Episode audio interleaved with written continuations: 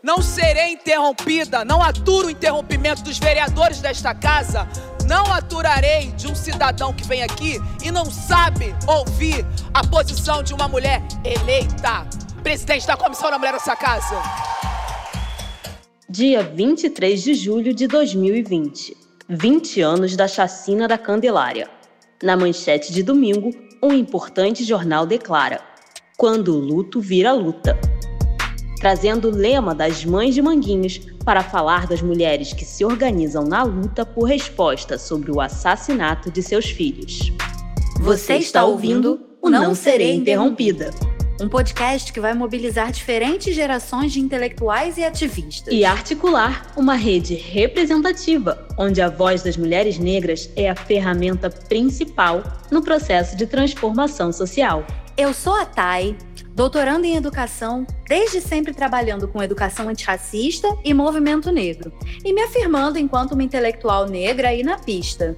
E eu, a Fefa, uma preta enrolada, historiadora, produtora, comunicadora e a dona da voz aqui na Nua Podcast. E como foi dito no último episódio, o tema de hoje é a luta das mulheres negras por justiça. E a gente está aqui hoje com a Maíra de Deus Brito, autora do livro Não, Ele Não Está, sobre o qual a gente vai conversar. Eu conheci a Maíra em 2018 e desde então eu venho acompanhando o sucesso dela e do livro através das mídias sociais. Você se apresenta para os nossos ouvintes? Sim, eu sou Maíra de Deus Brito, eu sou jornalista, eu sou mestra e doutoranda em Direitos Humanos e Cidadania pela Universidade de Brasília e tô aí nesse mundão com esse livro, Não Ele Não Está, que ele foi lançado já tem um tempinho, foi no final de 2018, só que ele segue mais atual do que nunca, né? Eu, eu acho que nos últimos tempos os acontecimentos, não só no Brasil, mas no mundo, acabaram mais uma vez colocando luz sobre essa questão do extermínio da juventude negra. Infelizmente, essa atualidade vai, parece que vai se renovando, né? Exatamente. É, isso eu achei, né, que o livro ficaria mais ou menos um ano bombando e tal, mas uh, nos últimos dois meses eu percebo como que o livro ganhou uma força. Então isso comprova, na verdade, a importância de falar sobre isso ainda e, vai, e a gente vai seguir falando enquanto os nossos jovens continuarem sendo mortos de maneira tão absurda e violenta nesse país e ninguém falar nada sobre isso, né? Chapa, desde que cê sumiu Todo dia alguém pergunta de você. Onde ele foi, mudou, morreu, casou, tá preso, se internou. É mesmo, por quê? Chapa, onde o sol nem surgiu, sua mãe chora, chora. Não dá pra esquecer que a dor vem sem boi, sentiu, lutou. Ediou ilesa nada, ela tá presa na de que ainda vai. O livro Não, Ele Não Está denuncia o genocídio da população negra a partir da sua principal vertente, o extermínio da juventude negra.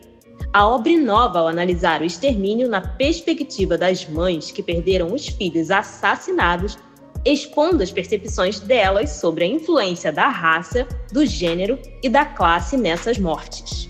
Maíra, conta um pouquinho pra gente desse livro, como você chegou até esse tema, esse recorte específico de mães negras que perderam seus filhos, também negros, assassinados. Foi uma caminhada talvez um pouco improvável, né? Que acontece? O meu livro ele nasce a partir da dissertação defendida lá no programa de pós-graduação em Direitos Humanos e Cidadania da UNB. E eu, na verdade, entrei no mestrado querendo falar de extermínio da juventude negra, mas com uma, uma outra perspectiva.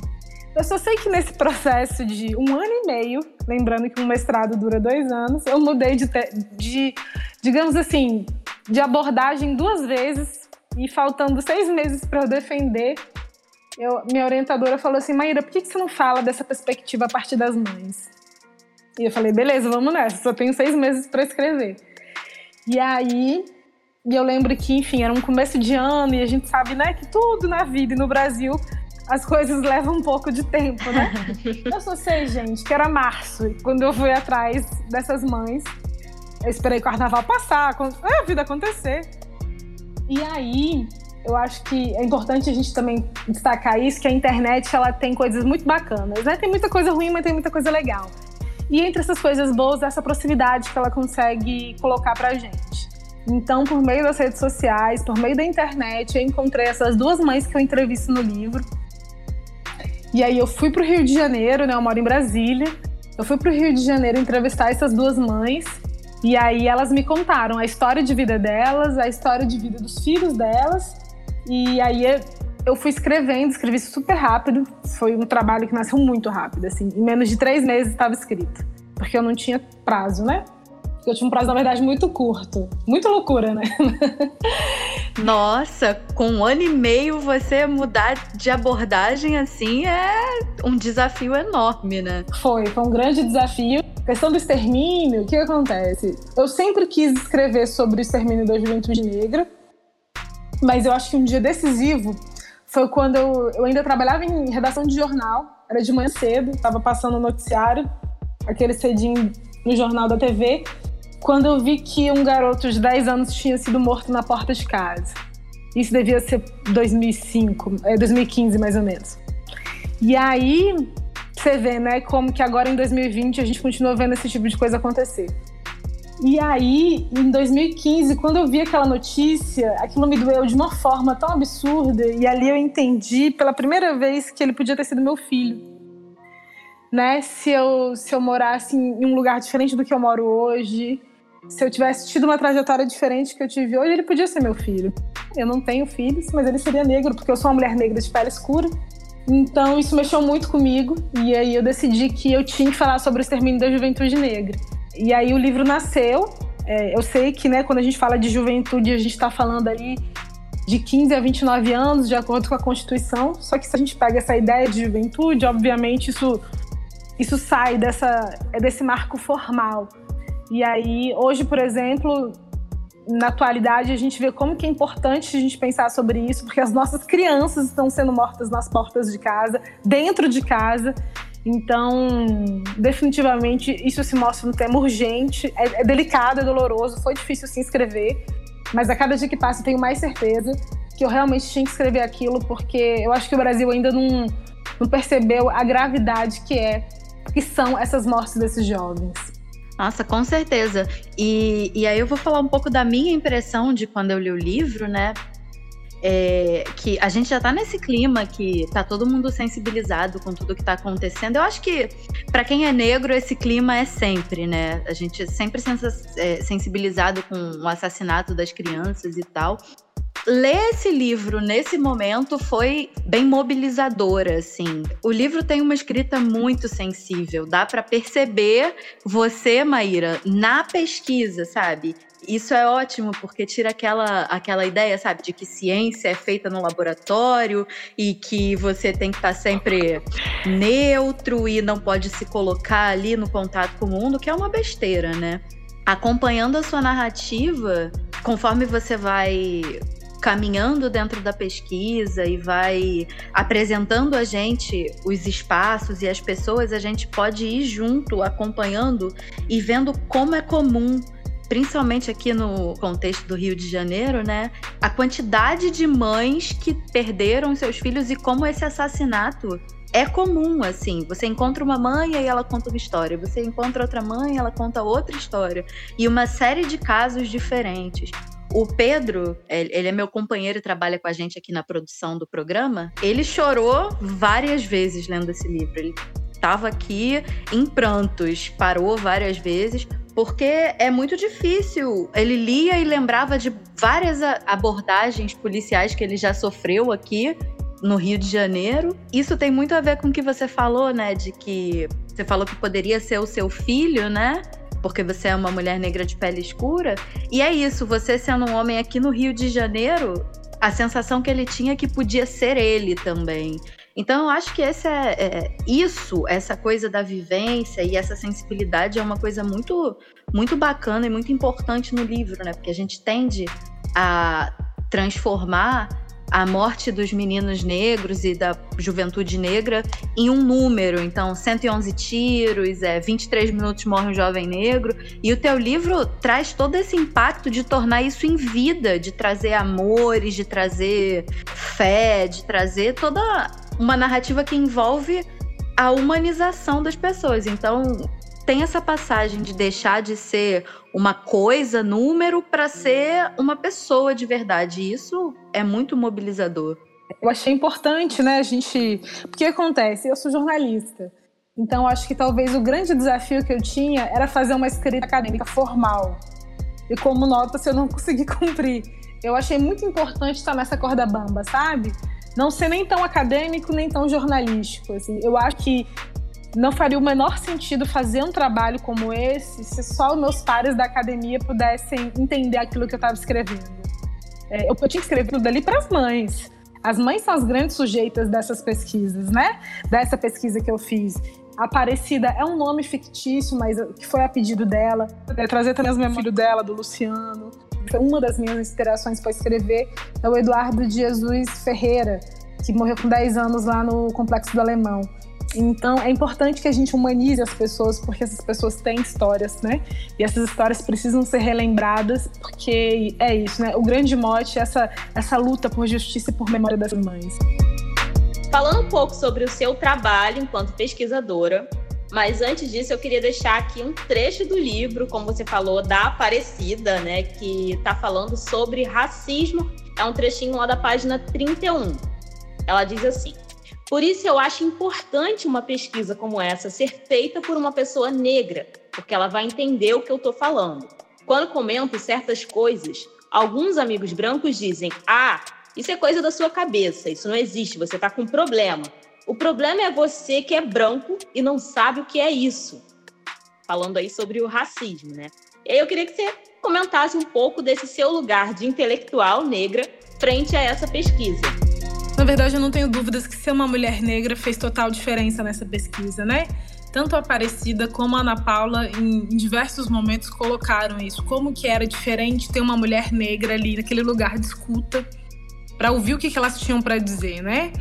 É, no livro também eu destaco isso. Eu sei de onde eu venho, eu sou uma mulher negra de classe média que mora em Brasília, então minha trajetória de vida é uma trajetória bem diferente da trajetória de vida delas e de outras mulheres negras, porque a gente sabe que nesse país a pobreza tem cor, mas é, ter a mesma cor que elas fez total diferença, porque enfim, elas olhar para alguém e falavam assim, ela vai entender o que eu estou dizendo. Então, elas, eu percebi que elas conseguiram falar algumas coisas, compartilhar algumas coisas comigo, que se eu fosse uma pesquisadora branca, isso não teria acontecido. Essa é a importância também de ter pessoas negras na academia, né? O quanto isso não faz diferença para a produção do conhecimento que a gente tem acesso hoje, né?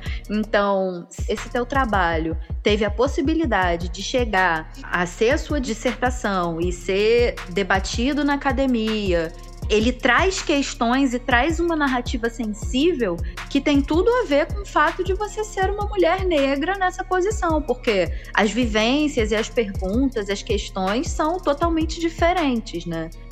E eu queria pensar um pouco de uma maneira mais, mais pessoal, assim, porque eu fiz um trabalho de história oral em 2018, inclusive foi assim que eu conheci a Maíra, né? Ela foi uma das entrevistadas do, do projeto Movimento Negro na Atualidade. E uma coisa no final daquele projeto foi um projeto de história oral também. A Maíra também trabalha com história oral. A história oral é uma metodologia de pesquisa que consiste em realizar entrevistas gravadas com pessoas que podem testemunhar sobre acontecimentos, conjunturas, instituições, modos de vida ou outros aspectos da história contemporânea.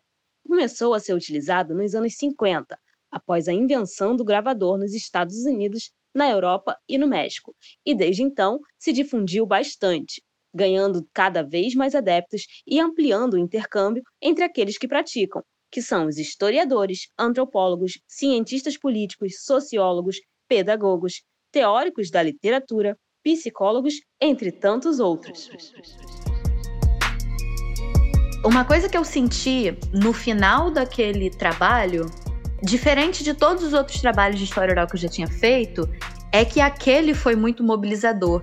E aí e mexia muito comigo a cada entrevista, eu saía muito sensibilizada, muito refletindo sobre a minha própria vida, e eu percebi com o tempo que isso se dava porque eu tinha uma identificação muito forte com aquelas pessoas.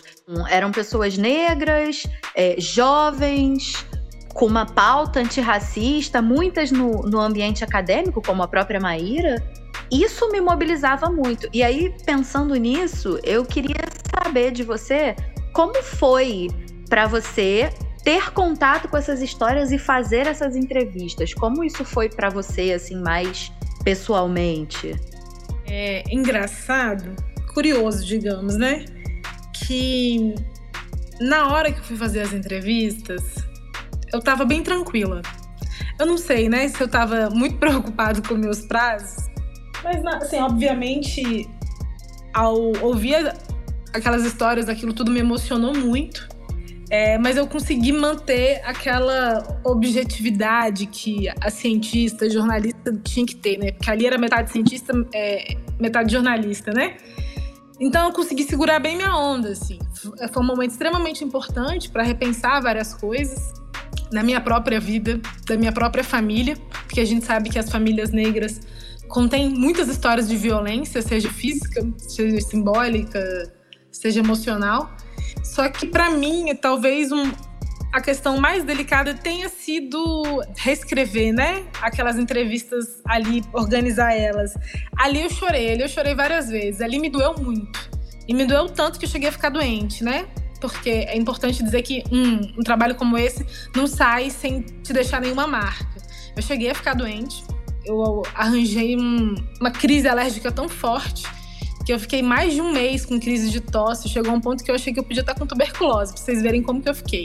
Então, assim, isso mostra como que isso impactou em mim, ouvir aquelas histórias. Porque eu sei que a história da Ana Paula, que a história da Aparecida, inclusive eu faço esse jogo, né? Eu uso história no singular e não histórias no plural, para mostrar que apesar de terem trajetórias que se divergem em algum ponto, é, existem marcas muito iguais, assim, que é essa marca da violência, essa marca da ausência do Estado, quando o Estado deveria estar lá, ou uma presença extremamente violenta do Estado, como a gente consegue perceber na área de segurança pública.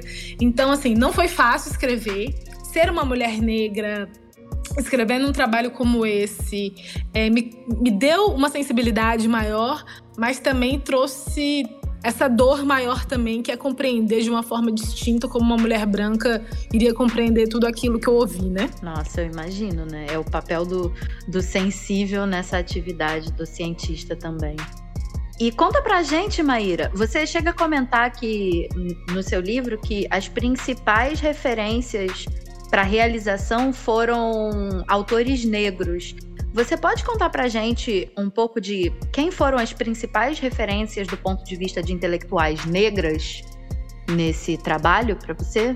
Eu acho importante também destacar isso, frisar isso, essa importância de ter pessoas negras não foi por um acaso, né? Como foi citado, eu faço parte do Maré.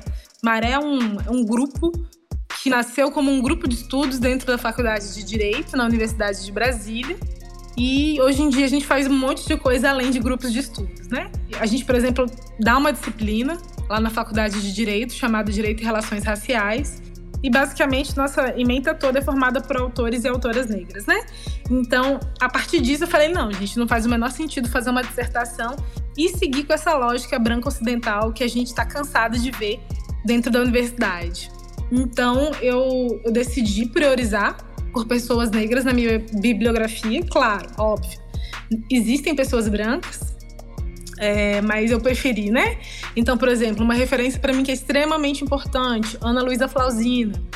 Ana Luísa que eu conheço há mais de 15 anos, que é uma grande amiga e uma grande referência, assim. Eu lembro da Ana fazendo ainda graduação lá na UNB. Isso há muitos, muitos anos.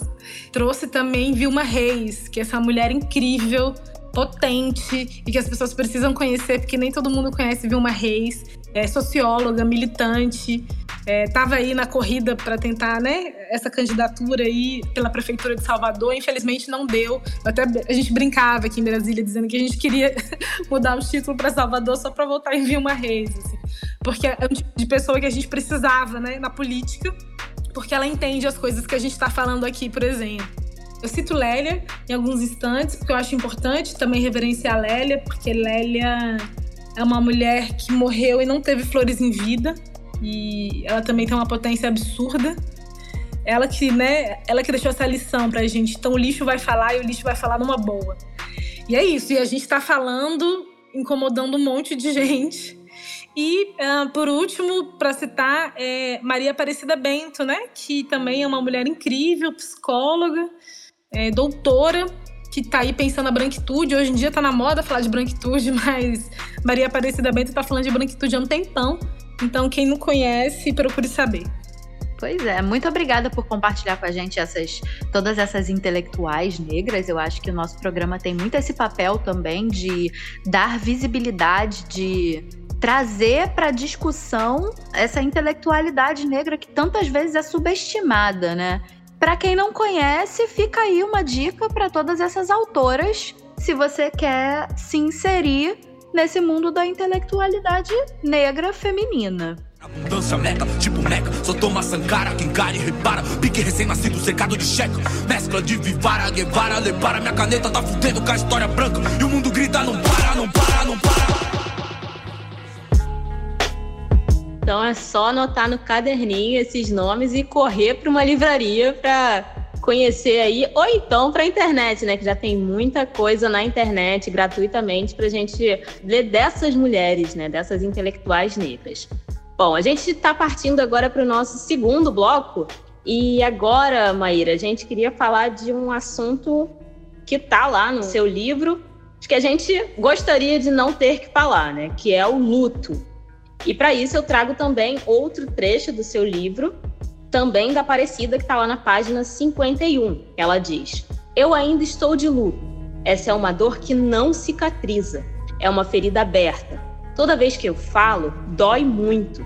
Tem dias que eu estou muito para baixo. Tem dias que eu percebo que essa angústia vai ficando pior. Aí preciso sair e dançar. Se eu ficar muito presa dentro de casa, fico muito melancólica. Choro o dia inteiro. E aí você fala no livro que essa é uma das falas mais marcantes. Como você acha que estudar essas memórias tão sensíveis contribui para a compreensão desse sofrimento na sociedade? Eu sou jornalista, né? E nos últimos tempos também eu tenho percebido como que bombou uma história de escrita criativa. Todo mundo que tem uma escrita criativa. Enquanto bombava essa história de escrita criativa, eu pensei assim, Cara, eu não consigo ter essa escrita criativa, eu não consigo ser criativa assim. Mas tem uma coisa que eu sei fazer, é a tal da escrita afetiva. E eu acho que nessa ciência que a gente está produzindo, a gente que está nesse mundo do, das ciências humanas nas universidades, falta um pouco de afeto. A gente precisa colocar um pouco mais de emoção. Esse olhar muito técnico, muito científico em cima de trabalhos que têm sido apresentados por aí, está fazendo com que a gente não pense com cuidado sobre os temas que estão sendo tratados. Então eu colocando luz num tema tão delicado, entrando na casa dessas mulheres, entrando na memória dessas mulheres, eu tinha que ter um outro tipo de abordagem. Então eu acredito que essa, essa outra abordagem, essa minha outra forma de escrita, essa sensibilidade que eu tive de ouvir elas, de falar, né? Nas entrevistas eu deixei isso bem nítido. Eu falei: o que vocês não quiserem me responder, vocês não vão responder se não quiser continuar a entrevista, a gente não vai continuar. Então, assim, esse respeito a essas sujeitas, o respeito à história delas, né? É, esse carinho, esse cuidado, isso tudo mostra que a escrita acadêmica também pode ser uma escrita afetiva. Essa emoção que as pessoas sentem ao ler é muito importante, porque é isso que está faltando. Está faltando emoção dentro da universidade, dentro da academia, porque é a partir disso que a gente realmente se mobiliza para mudar alguma coisa. Eu acredito que a partir dessa, desse outro olhar, as pessoas estão pensando com, mais cuidado sobre esse cenário que a gente vive no Brasil, que é o cenário do genocídio da população negra e que acontece de diversas maneiras, mas os números, né, como Atlas da Violência, Mapas da Violência, eles não negam. A principal frente desse genocídio é o extermínio da juventude negra essa questão do afeto é fundamental, porque quando a gente trabalha com, com o ensino de história, por exemplo, é, a gente tem a dimensão do currículo, mas a gente tem uma dimensão que só vai ser afetada a partir dessa questão sensível, dessa afetividade, desse afeto, desse processo de afetar o outro. Quando eu penso nisso, eu penso muito numa outra intelectual negra que já fez a passagem, que é a Zoilda Loreto Trindade, que ela falava muito sobre o papel da afetividade, do processo de afetar o outro nesse sentido. E aí o teu livro cumpre esse papel e mostra essa possibilidade, né, que um trabalho científico feito com critério e objetividade, ele também pode cumprir esse papel de afetar os sujeitos. Esse bloco é um bloco um pouco mais pesado, né? Você esteve ali com essas mulheres, você teve essa escuta sensível com elas. Eu queria que você falasse um pouco pra gente sobre como o racismo impacta essas trajetórias que você acompanhou e relatou tão sensivelmente no seu livro. O racismo, ele impacta em tudo que a gente puder imaginar na trajetória das pessoas negras. E, por exemplo, a Ana Paula me traz um relato muito importante sobre uma questão de moradia, né? E para isso eu chamei para conversar comigo Milton Santos, que é outro mestre, gênio, que o Brasil ainda não deu o valor devido, geógrafo extremamente importante, já fez a passagem, né? Já está já tá lá no Orum. Mas Milton Santos, ele pensou muito essa questão do corpo negro nos territórios. E Ana Paula, ela me relatou como tanto a avó paterna como a avó materna foram removidas de comunidades, de favelas que estavam ali na zona sul do Rio de Janeiro e que foram jogados lá em Manguinhos e que depois tanto a Ana Paula como a avó paterna também foi removida agora no século XXI por conta das obras do PAC. E aí essas obras que seriam teoricamente para a Copa do Mundo, a gente sabe, né, que nem todo lugar funcionou do jeito que deveria ser. E aí ela passou por essa remoção forçada, ganhou uma indenização muito menor do que deveria, teve é, pressões psicológicas, e eu fiquei pensando quanto que uma pessoa branca passaria por isso, né? Sei lá, um morador do Leblon, olha, então a gente vai te tirar da sua casa, a gente vai te dar um valor menor e você se vira.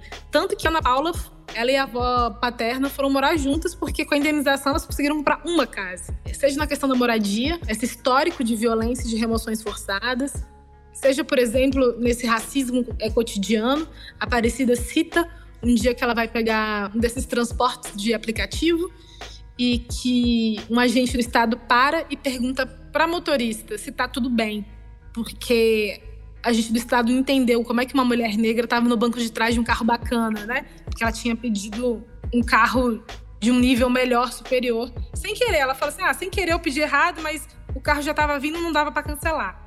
Ou por exemplo, quando a Aparecida narra como que ela foi tratada dentro da delegacia quando descobre que o filho morreu.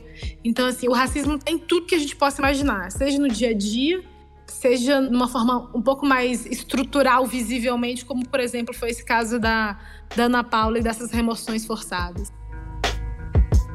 No caso da Ana Paula, eu, eu lembro também dessa parte do livro em que ela fala que durante o julgamento parecia que quem estava sendo julgado era o filho dela né? E aí eu fico pensando do ponto de vista do o próprio Estado que matou o filho dela ainda cumpre o papel de julgar o menino durante o julgamento dos policiais.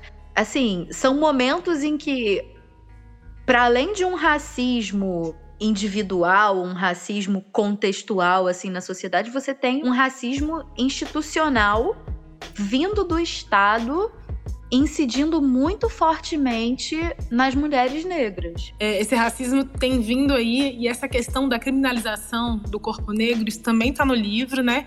Então, assim, é, o Jonathan, o filho da Ana Paula, parecia que ele estava sendo julgado, né, nas primeiras audiências, porque lembrando que Jonathan foi é, vítima de um tiro nas costas efetuado por um agente do Estado, lá em Manguinhos, comunidade onde ele vivia, onde ele nasceu.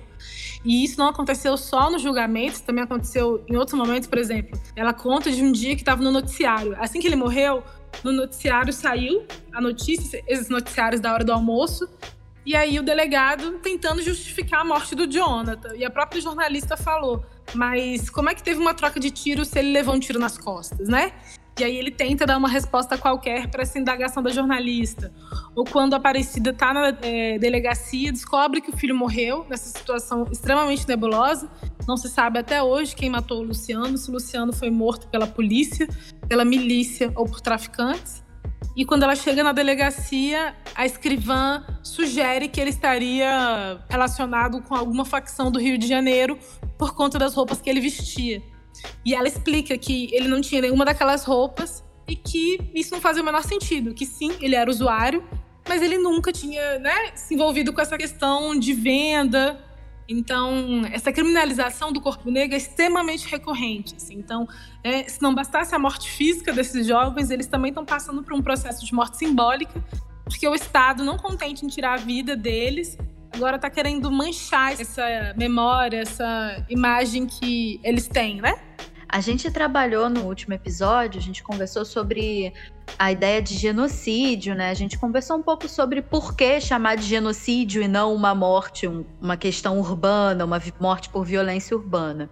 E você trabalha no seu livro com a ideia de necropolítica. É, você acha que é, esses dois conceitos são dialogáveis, essa ideia de genocídio e necropolítica? Necropolítica é um conceito desenvolvido pelo filósofo, historiador, teórico político e professor universitário camaronês Ashley Mbembe, que em 2003 escreveu um ensaio questionando os limites da soberania quando o Estado escolhe quem deve viver e quem deve morrer. No Brasil, o termo vem sendo usado para falar de políticas de segurança pública, Discutir necropolítica e segurança pública brasileira é entender que os lugares subalternizados com licença para matar têm endereço e densidade negra. Já complementando essa pergunta, que essa ideia de necropolítica ajuda a gente a entender essas histórias que você conta do Jonathan, da, do Luciano, da Aparecida e da Ana Paula? Bem, eu acho que é, é, primeiro, né? Essa questão do genocídio da necropolítica tem tudo a ver. É muito importante a gente entender os termos, porque quando a gente compreende os termos, fica mais fácil da gente entender o tanto de coisa que está em jogo. Quando a gente está falando do genocídio da população negra, esse termo genocídio é extremamente importante porque a gente lembra que genocídio é quando uma população está sendo exterminada. E é o extermínio da juventude porque a gente está pegando uma parcela dessa população e, e essa parcela da população é que está passando por essa violência. Então, é um extermínio. Quando a gente pensa nessa ideia de genocídio e nessa ideia de que uma população toda está morrendo, tem tudo a ver com a ideia de necropolítica, que foi cunhada pelo filósofo camaronês Achille Mbembe, que hoje em dia mora lá na África do Sul, que é nada mais é do que a política da morte, né? E o que, que essa política da morte está dizendo pra gente? Está dizendo pra gente que algumas populações vão poder morrer e outras vão viver. De uma forma bem resumida, é claro. Uhum.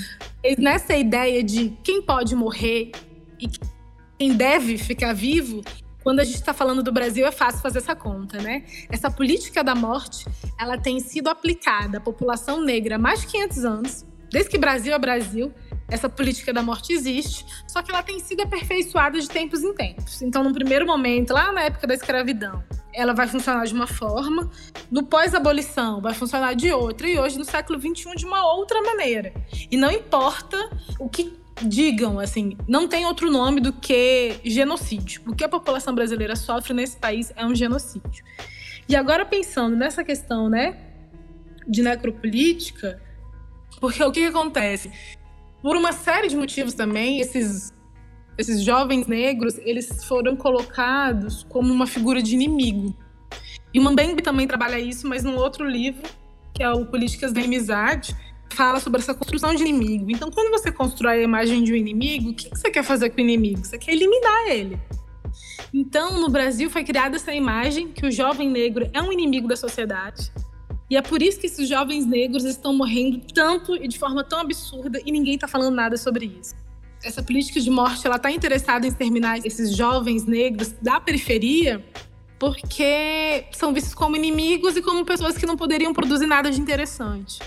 Só que, na verdade, a história comprova o contrário, né? Eu recentemente até escrevi sobre isso, em breve vai estar tá aí para vocês lerem. Maravilha. Sobre como que a gente está deixando de produzir, e não só produzir economicamente falando, é culturalmente, intelectualmente. Eu fico pensando, né, quando eu vejo, por exemplo, morte como a do Eduardo, da menina Ágata, do João Pedro, entre outras crianças, e de jovens também como Jonathan, Luciano Quantos Pixinguinhos a gente está deixando de ter?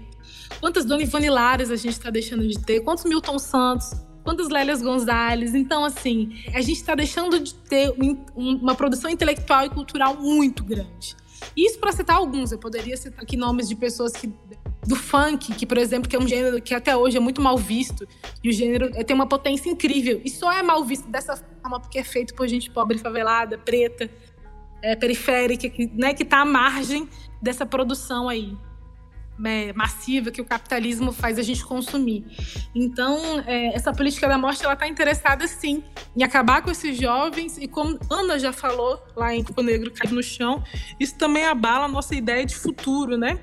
É, essas mortes estão estão abalando nossa ideia de futuro, essa essa nossa perpetuação. Só que é isso, a gente tem que se manter, é, se manter firmes e fortes para denunciar esse extermínio da juventude negra, esse genocídio da população negra, para a gente conseguir, enfim, virar esse jogo e ver os nossos jovens negros vivos produzindo coisas incríveis. Eu estava ouvindo outro dia sobre afrofuturismo, que é um tema que me interessa muito, tem a ver muito com a pesquisa que eu estou fazendo agora para tese.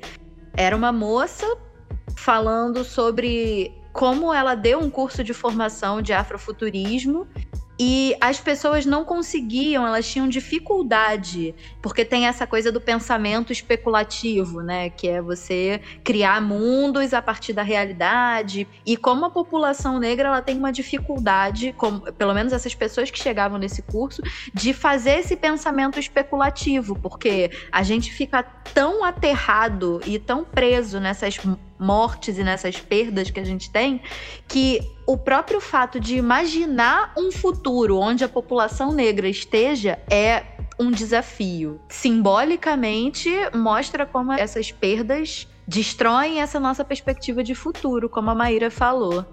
Achei interessante também na fala da Maíra e juntando com o que você falou, Thay, é a falta de valorização mesmo da vida, né? A ideia de que a, a pessoa negra, principalmente o jovem homem negro, não vai viver e de que a mulher negra vai viver para unicamente servir, né? É aqueles trabalhos mais subjugados. E enquanto isso, tem a contradição do homem branco, do futuro do jovem branco ser sempre visado, e sempre que se perde um jovem branco, é, é muito lamentado, né? E aí eu trouxe um trechinho da, também numa fala da Aparecida, da página 54, em que ela compara a morte do, do filho, a repercussão, né? Não compara a morte, mas a repercussão da morte do filho dela com o filho da Cissa Guimarães. O comentário dela é o seguinte: olha a repercussão que teve a morte do filho da Cissa Guimarães. O Brasil parou. Meu filho também morreu assassinado e ficou por isso mesmo.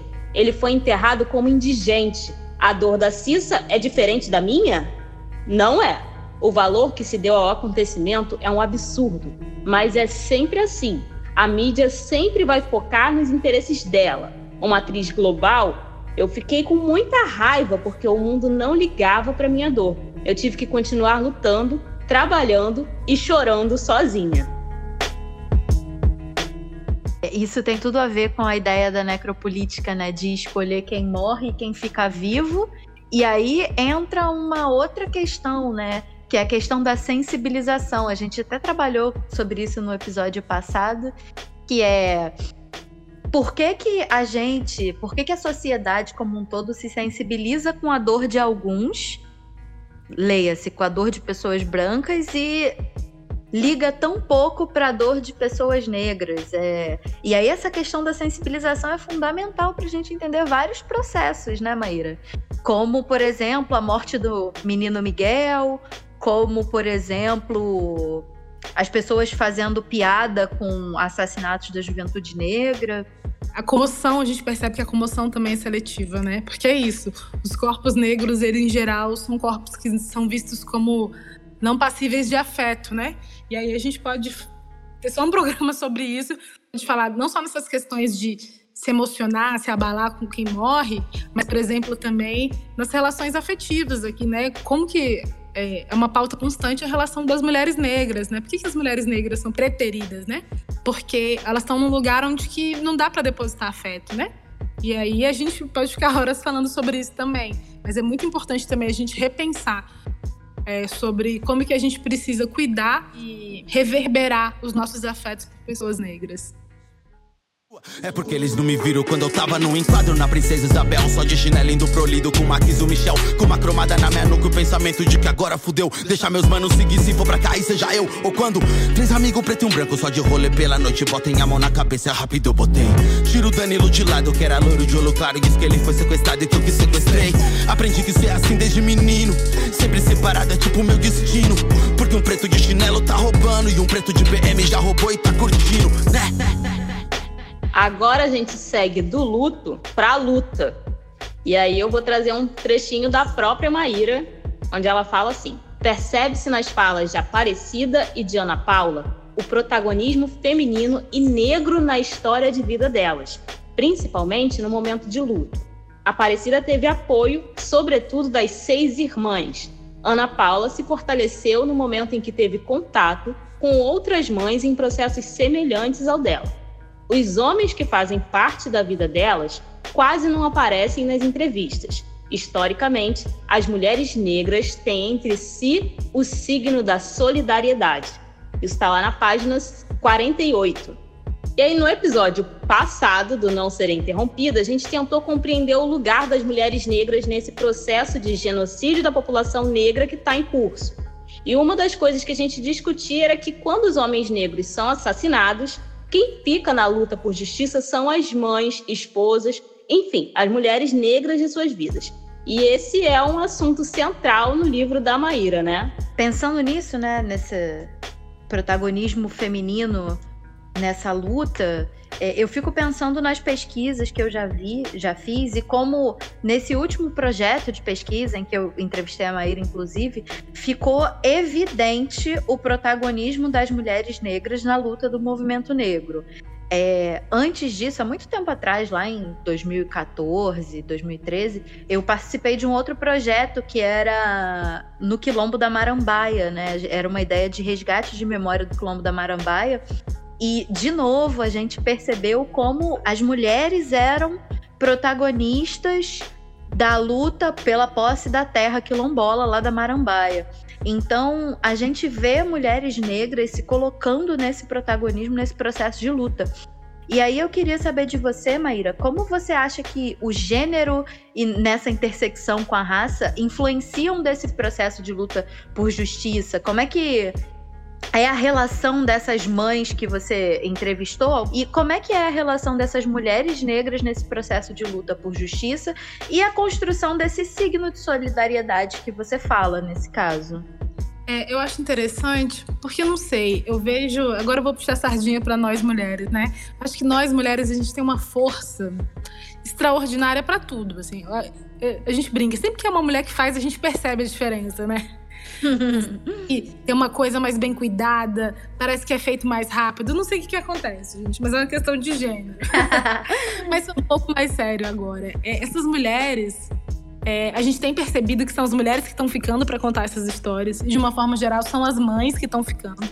Se não as mães, as irmãs, claro. Mas, Maíra, eu conheço um pai de um jovem que morreu assassinado. Existe, eu sei que existe. Inclusive, um dos pais mais atuantes perdeu o filho naquela chacina de Costa Barros. Mas, é, sem dúvidas, as mulheres que estão na frente dessa.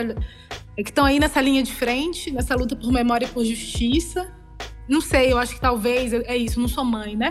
Mas eu acho que talvez essa coisa de ser mãe, essa conexão da mãe com o filho, é uma coisa muito mais complexa do que essa relação pai com filho.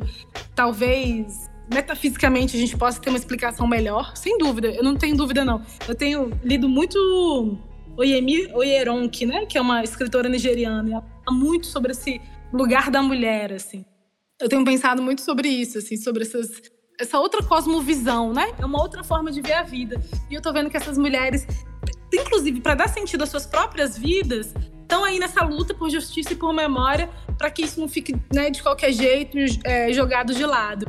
E essa força entre mulheres, né? Durante muito tempo também a gente ouviu falar muito né, sobre sororidade e tal. Mas eu acho que talvez esse seja um termo ainda também muito marcado pelo feminismo branco. Mas eu percebo que existe sim uma rede de solidariedade muito forte, muito potente entre mulheres negras. É, sobretudo quando a gente está falando desse cenário de extermínio da juventude negra. E são essas mulheres que estão se ajudando da forma que dá. Uma vai lá e leva um bolo para animar o dia, a outra faz uma ligação, a outra chama para sair. Tem uma coisa que eu acho muito importante, que uma vez a Ana Paula me falou, eu me tornei muito amiga de Ana Paula. Esse foi um dos grandes presentes que essa pesquisa me deu. E ela falando assim, às vezes as pessoas não entendem que a nossa vida continua, apesar, né, dessa tragédia horrível que aconteceu. E é isso, essa dor sem nome. Só que a nossa vida continua e às vezes a gente quer ir para um pagode, quer viver, quer se divertir, quer dar risada. Essa rede de cuidado, de carinho também passa por esse momento de diversão, de ir para a praia, para o pagode, baile funk, dar risada, é, beber cerveja no boteco. A vida continua, né? Apesar dessa tragédia. Então eu tenho percebido, assim, de extrema potência e de extrema urgência essa rede bonita que as mulheres negras estão fazendo. Sempre fizeram, né? Como os tempos estão muito doidos, essa rede está ficando mais evidente. Vocês mais cedo me perguntaram sobre a questão de autoras. Eu cito Bell Hooks, né? E Bell Hooks fala muito sobre amor em várias obras. Esse amor entre mulheres negras é, é o que vai salvar a gente mesmo. Não tem jeito não. Bom, e para fazer um diálogo com tudo isso que vocês estão trazendo aqui, né, Maíra e Thay, a gente vai ouvir o trecho da entrevista que a Thay realizou em 2018 com a Eva Bahia, que é coordenadora geral do Instituto Búzios da Bahia, militante do movimento negro e que fala um pouco da luta das mulheres negras contra o genocídio da população negra. O viver está ligado ao acolhimento, ao cuidado, o bem viver está ligado, como a própria Valdeci Nascimento, ela fala, aquela questão, minha mãe não dorme enquanto eu não chegar. O bem viver está na garantia de que um jovem negro vai sair e não vai ser abordado, julgado e já executado como marginal na rua. Bem viver está ligado à política pública de segurança. O bem viver está ligado à política pública de saúde, quando eu digo que uma mulher negra ela vai entrar no processo de aborto e por ser uma mulher negra o médico já julga que ela provocou esse aborto e já dá a sentença ele não vai atender vai colocar ela como a última da fila. E aí você já percebe o quanto tem de mortalidade em relação a essa situação da, da mulher negra o bem viver está ligado à política pública de saúde eu, eu trouxe esse trecho porque essa é a minha sensação, né? O livro da Maíra ele vai falar sobre como o extermínio da juventude negra é uma pauta e uma luta para essas mães que sofreram a dor da perda.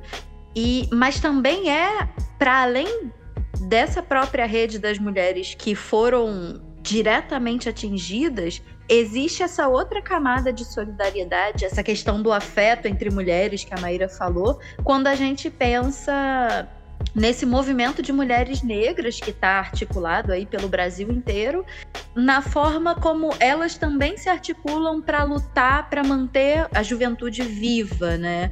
Como é que você enxerga essa relação entre esses movimentos? Assim, de primeira, assim, logo de cara, eu não, não, consigo pensar em nenhum movimento específico, mas, assim, sem dúvida, a gente tem percebido articulações, sobretudo de mulheres negras, pensando em estratégias, né, para manter essa juventude aí é, viva, potente, produzindo coisas importantes.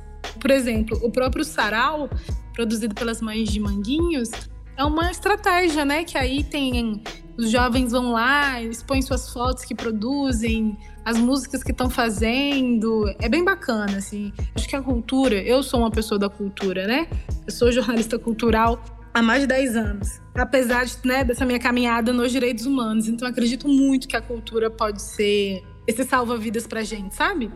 Às vezes você só precisa ter um, o contato com um pouco de arte para o seu dia ser salvo, né? Eu vivi isso várias vezes já, isso é muito comum.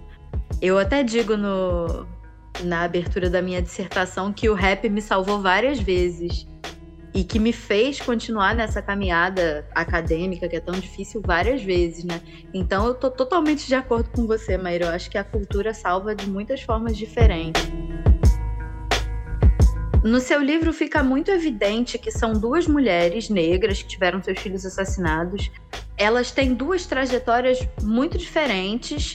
Pensando no perfil delas, uma coisa fica evidente para mim que uma delas é uma mulher negra organizada num movimento de luta por justiça.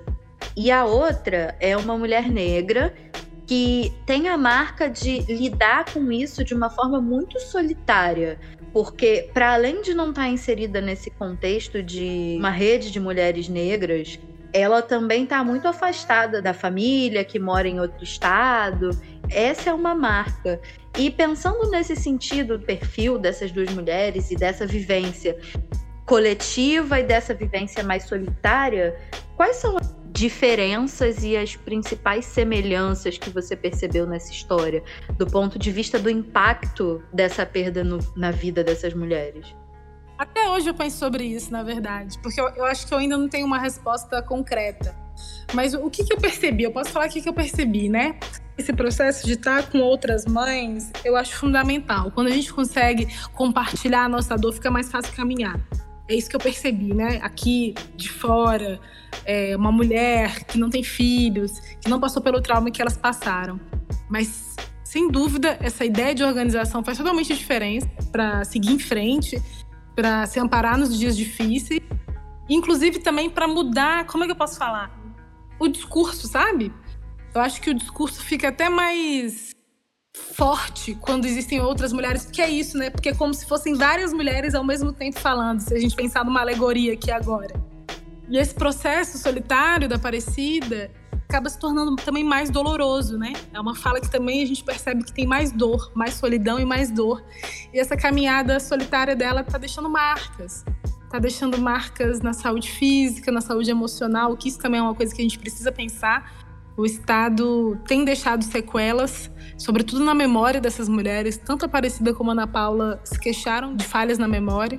Outro dia eu estava vendo alguma reportagem sobre isso, então eu acredito que, na verdade, eu acho que o grande ponto seja esse, assim.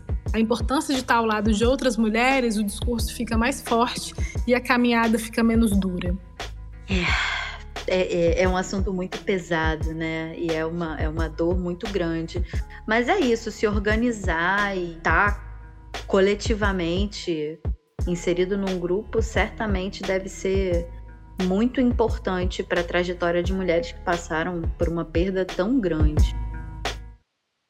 Sou rimadora do ABC, há tempos que eu aprendi esse ABC. Então não me atravesse, você me deixa louca, então cale-se.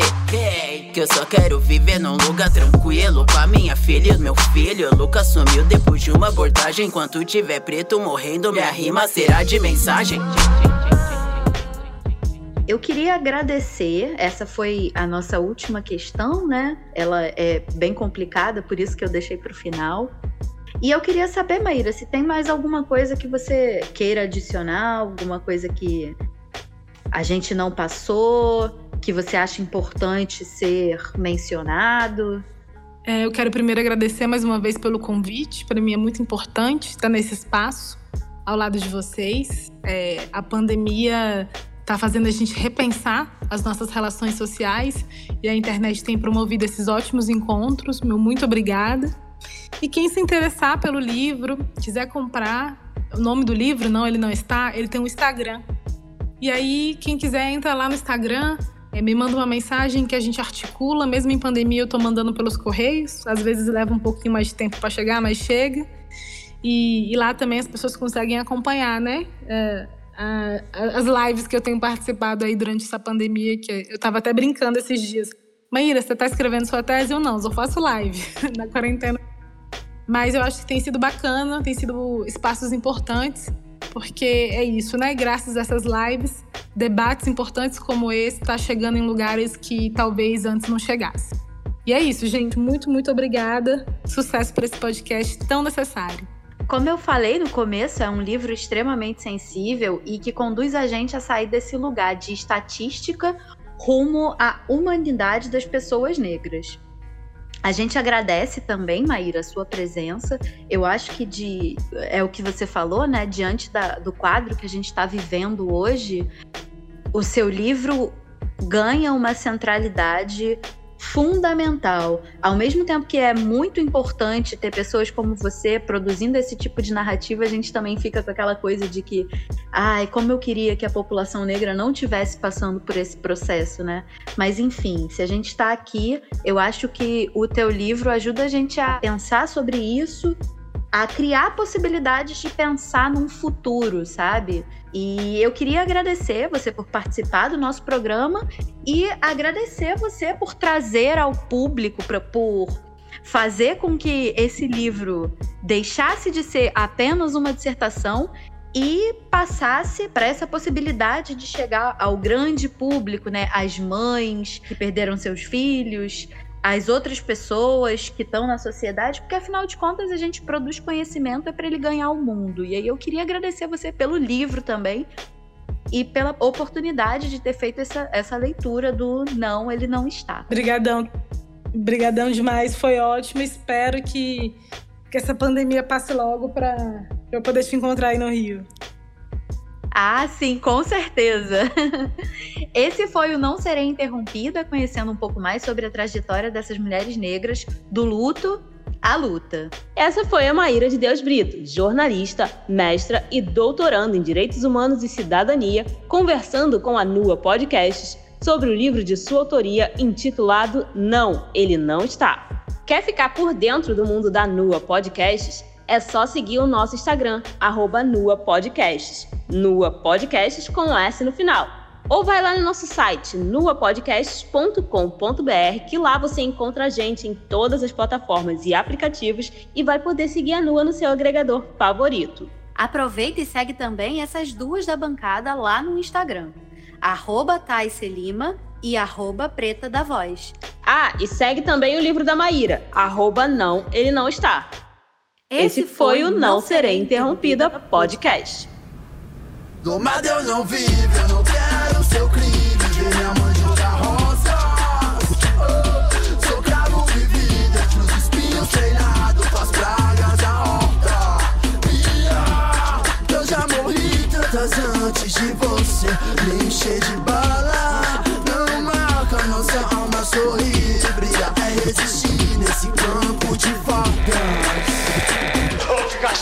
Eles querem que alguém que vem de onde nós vem seja mais humilde, baixa a cabeça, nunca revide, finja que esqueceu a coisa toda. Quer é que ele se